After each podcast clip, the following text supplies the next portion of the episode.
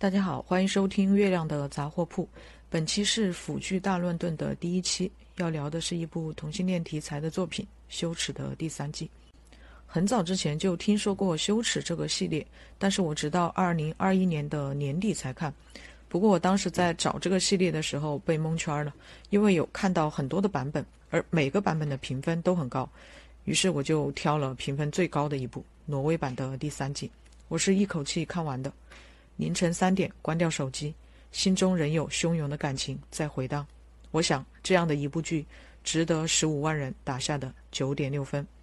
饰演伊萨克的演员在二零一六年的时候只有十七岁，他在次年被破格提名为挪威电视界最高奖项的最佳男演员奖。该奖项此前规定，被提名者必须年满十八岁。而饰演埃文的男演员出生于一九九五年，比他大四岁。两人在剧里饰演一对高中生情侣。真是配一脸啊！剧中的埃文真是眉目如画，给人特别明亮的感觉，不愧为北欧撩神。有时他眉毛一挑，观众只能缴械投降。说吧，要什么都可以给你。据说本来要给埃文单独拍一季的，因为大家非常喜爱这个角色。但由于这个剧实在是太火了，编剧可能怕拍不好砸了招牌，只好就此作罢。羞耻第三季的主视角对准了我们的伊萨克。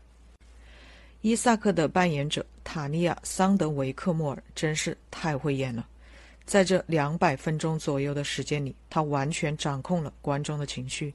你愿意放下一切，只是跟着他一起纠结、试探、痛苦、喜悦、甜蜜、患得患失。其实，同性恋题材的片子路径都差不多：一方先完成自我觉醒，另一方要走过那些必经之路后，才能抵达真实的自我，或者。自我毁灭。第一次看挪威的电视剧，作为一个中国观众，自然会对异域文化充满好奇。还记得之前看过周轶君做导演和制片人的纪录片《他乡的童年》，在拍北欧这一集时，他在镜头里哭了。是啊，所有人都羡慕那样的教育方式，没有升学的压力，因为最好的大学就是你家附近的大学。不断关注人的成长，不断挖掘一个人作为人的本质。多年前。窦文涛在《强奸三人行》里表达过这样的观点：欧洲那些十五六岁的小孩每天骑着自行车，想的是我到底喜欢男孩呢还是女孩呢？而中国的孩子们想的是我要考什么大学呢？我要选什么专业呢？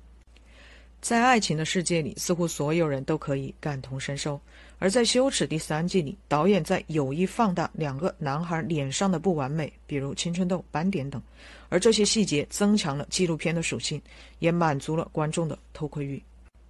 毫无疑问，《羞耻》第三季的剧本是写的非常棒的，剧情很细腻，也让我感受到男孩子们之间谈恋爱的方式是不一样的。当伊萨克不想和艾玛组队时，他并没有明说，但敏感的埃文马上就意识到了，于是他迅速替伊萨克解了围。而此时，伊萨克还不知道埃文的名字。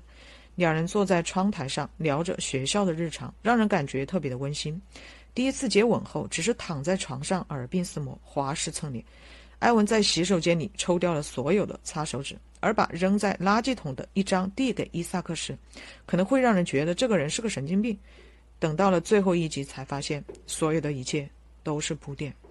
一个十九岁的少年觉得活在这个世界上是如此孤独又充满恐惧，仿佛只有死亡才可以终结这一切。而双向情感障碍加重了这些感受，这使得埃文这个人物具有自毁的倾向。他最喜欢的是那部史诗级爱情悲剧《罗密欧与朱丽叶》。然而，在故事的结尾，作为导演的他为自己所爱之人改编了剧本。他也相信，在另一个平行世界，两人一定可以幸福的生活着。我们并不知道伊萨克和埃文能在一起多久。一句“活在当下”，既充满希望，又回归现实。此外，这部剧的三观非常正。伊萨克的室友说过这样一句话。同性恋去参加游行，不是为了标榜自己有多么与众不同，而是为了撕下面具，面对真实的自我。肖伊对着伊萨克说：“你不能活成一个孤岛，你要走出去。有什么烦恼的话，要去找朋友倾诉。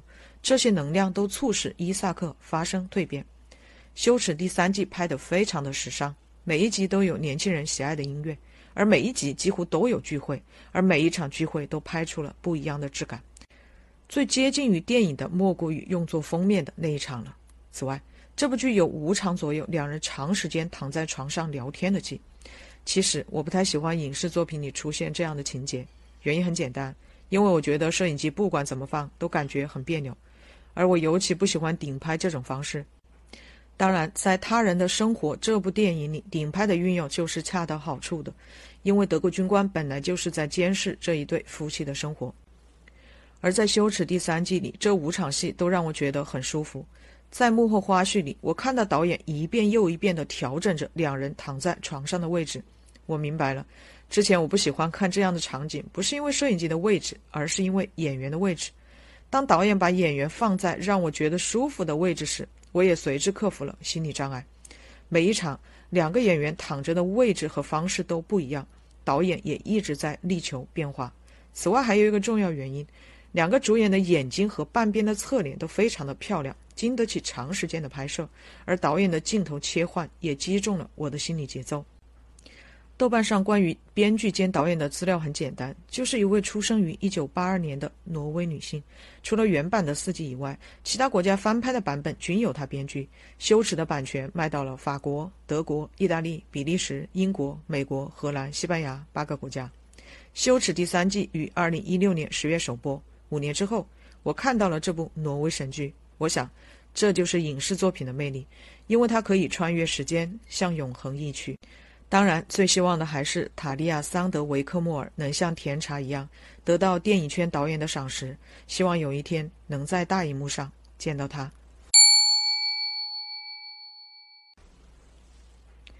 羞耻》第三季的比利时版拍得不错，虽然在豆瓣上只有六千人标记自己看过，目前的评分为九点一分。我很喜欢比利时这一版，但我觉得这一版的主题和挪威版是不一样的。在挪威版里，埃文第一集就出场了，而比利时版的三德直到第三集才出场，而且出场的方式很生活。在挪威版里，埃文的出场是相当惊艳的，就是你会不自觉地看向他，因为他的眼睛长得太好看了。而比利时版的三德出场很普通，要是没有看过原版的话，你根本就不会知道他是不是男主。紧接着就去到超市买东西的那一段，观众会敏锐地发现两人来电了。在前面两集里，编剧对萝卜的日常生活、心理状态做了非常细致的描写和刻画，而在超市段落里，我们明显感到三德这个人的出现，给他的世界打开了另一扇窗户，因为这是观众第一次看到萝卜笑得那么开心。挪威版在两人第一次接吻后就转到了第一场床戏，就是两人躺在床上聊了很久的天，而比利时版更加的真实，罗卜把三德拉黑了。当三德去找他时，他说三德是故意灌醉他，占他便宜。最后，罗布还骂三德是死基佬。而罗布用了整整两集的时间去面对真实的自我，但是三德在这段时间里是缺失的，所以我才说比利时版的主题和挪威版有一些偏差，在这里没有所谓的双向救赎。而我也很喜欢罗布的处事手法，当他不再逃避时，是先和女朋友分手，然后再去学校找三德。看到三德时，眼睛里立刻放光，然后又到洗手间去整了整头发。等到三德下课后，说想和他谈谈，没想到三德不理他。就在一瞬间，罗布眼里的光就暗淡了下来。转身时，整个背影都是落寞的。这里不得不表扬饰演罗伯的这位出生于一九九九年的新人演员。我除了知道他叫威廉·赫伯特外，其他的一无所知。在整部戏里。威廉·赫伯特展示出了令人叹为观止的情绪在瞬间的转换能力。比如有一场戏是他和三德在亲热，结果三德的女朋友来电话了，他立马就受伤了。所有的一切都在一秒之内用眼神传递给了观众。看这样的戏就是非常享受的。在挪威版里，伊萨克在看到埃文情真意切的短信后，义无反顾地奔向了患上躁郁症的埃文。在比利时版里又制造了一些波折。三德说：“罗布是对的，我们是不真实的，我们根本就不存在。”当罗布去找三德时，三德已经走了。他看到三德画的自己的肖像后，上面还写了一个 “sorry”。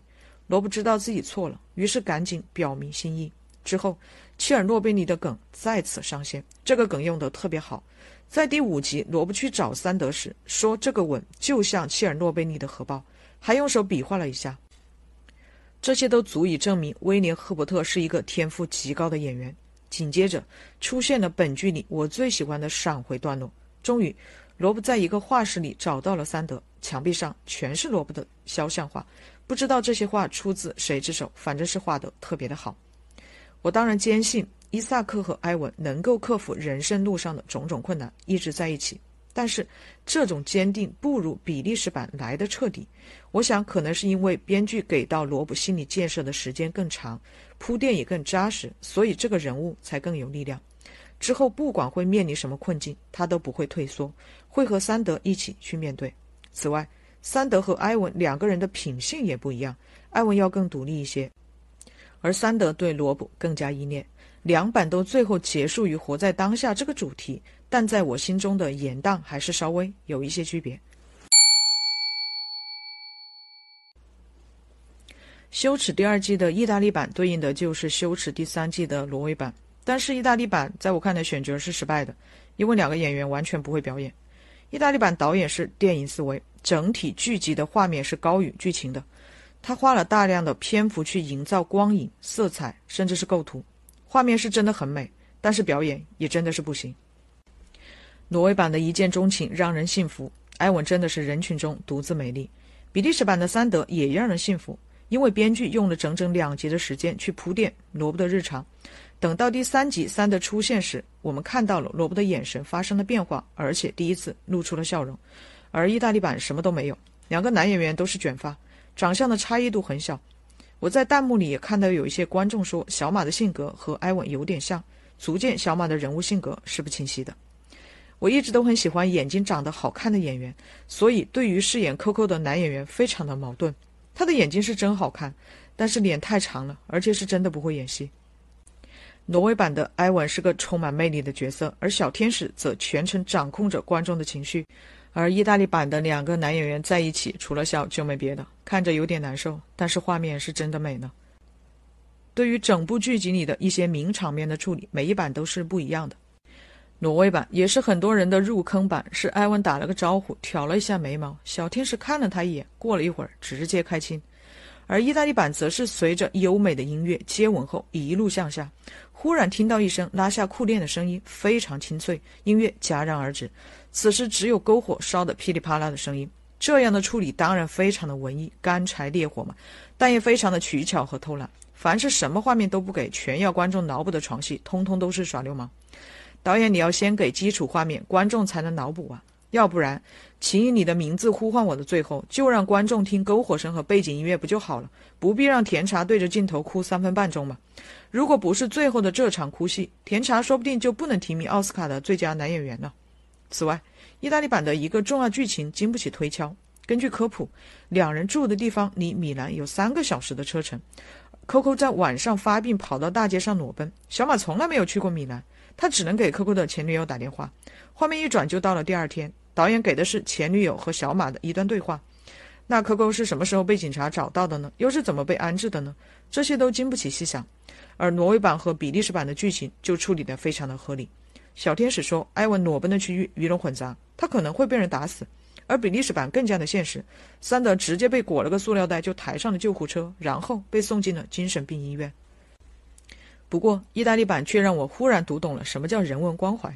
当我看见小马穿着连帽衫，一个人孤独地走在路上时，想：一个普通高中生的内心世界，又有谁会在意呢？没人会关心他在想什么，为什么高兴，又为什么会沮丧。羞耻被不断翻拍，这也让我们有机会去了解一个远在千里之外的普通高中生的喜怒哀乐。虽然剧中的高中生活和我们的千差万别，但中国观众仍然可以在这充满青春的气息里肆意感受着爱情的美好。